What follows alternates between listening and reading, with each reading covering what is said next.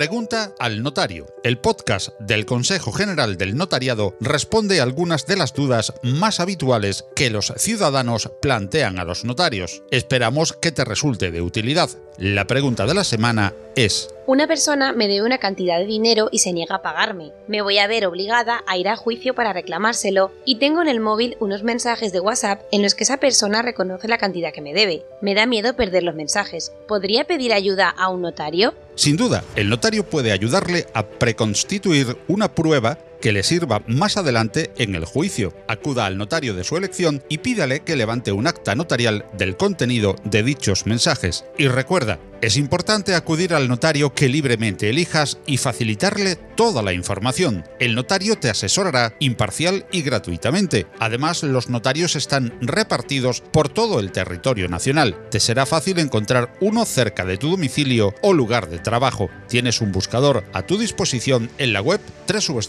www.notariado.org.